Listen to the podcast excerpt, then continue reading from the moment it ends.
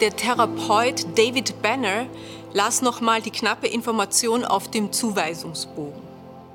Ein 15-jähriges Mädchen war zum Erstgespräch bei ihm angemeldet.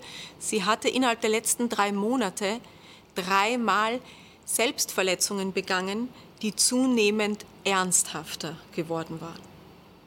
Ausgelöst wohl durch eine traumatische Erfahrung.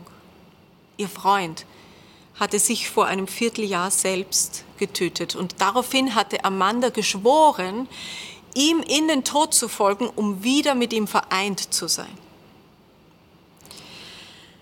Nicht jede Klientin legt einem mit ihrer Vorgeschichte ein solches Gewicht auf die Schultern.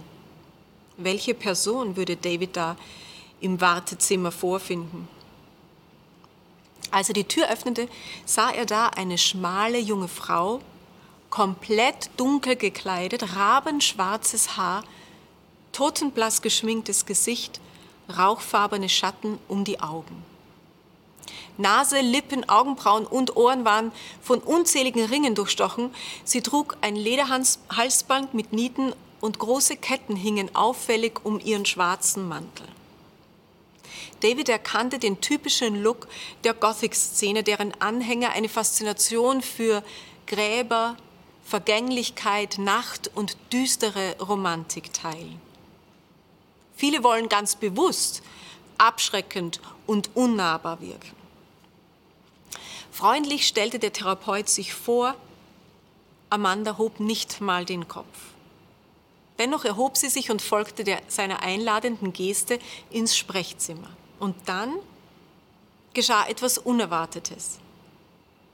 Eine zweite Frau, wesentlich älter als Amanda und wesentlich konservativer gekleidet, stand ebenfalls auf und machte Anstalten mitzukommen. Sie stellte sich als die Mutter der Teenagerin vor. Hm. David war aus Erfahrung klar, dass sich die Situation gerade verkomplizierte.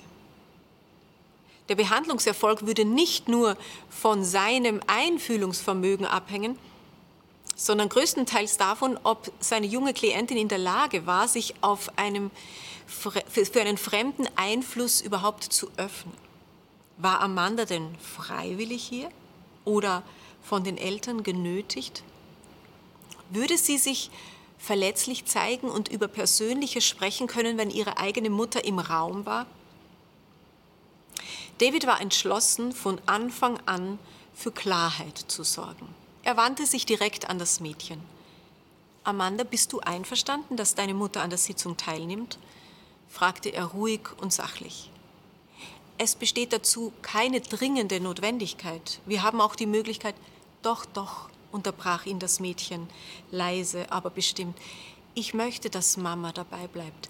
Ich habe sie darum gebeten. Sie ist meine Freundin. Fasziniert blickte David von einer zur anderen.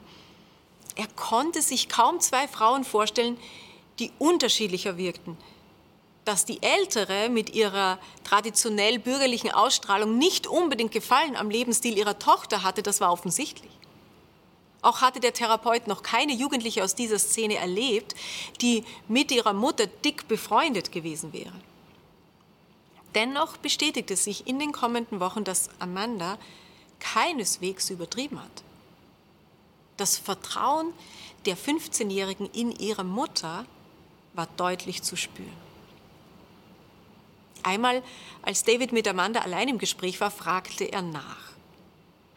Was war es, was hatte ihre Bindung aufrechterhalten?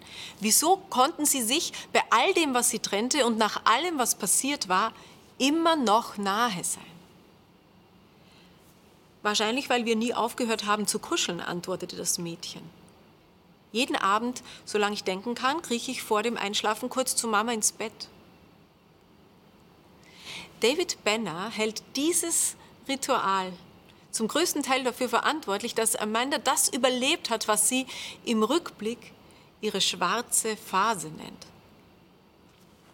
Er erinnert sich, Amanda fand Schritt für Schritt einen stabileren Weg durch ihre Jugendzeit, gefestigt von dem Wissen, dass sie genauso wie sie war, geliebt wurde. Und das verdankte sie wohl dieser seltenen Fähigkeit ihrer Mama, im richtigen Moment zu schweigen und einfach nur präsent zu sein. Natürlich war ihre Mutter mit vielem in Amandas Leben nicht einverstanden. Mit ihren Alkoholexperimenten nicht.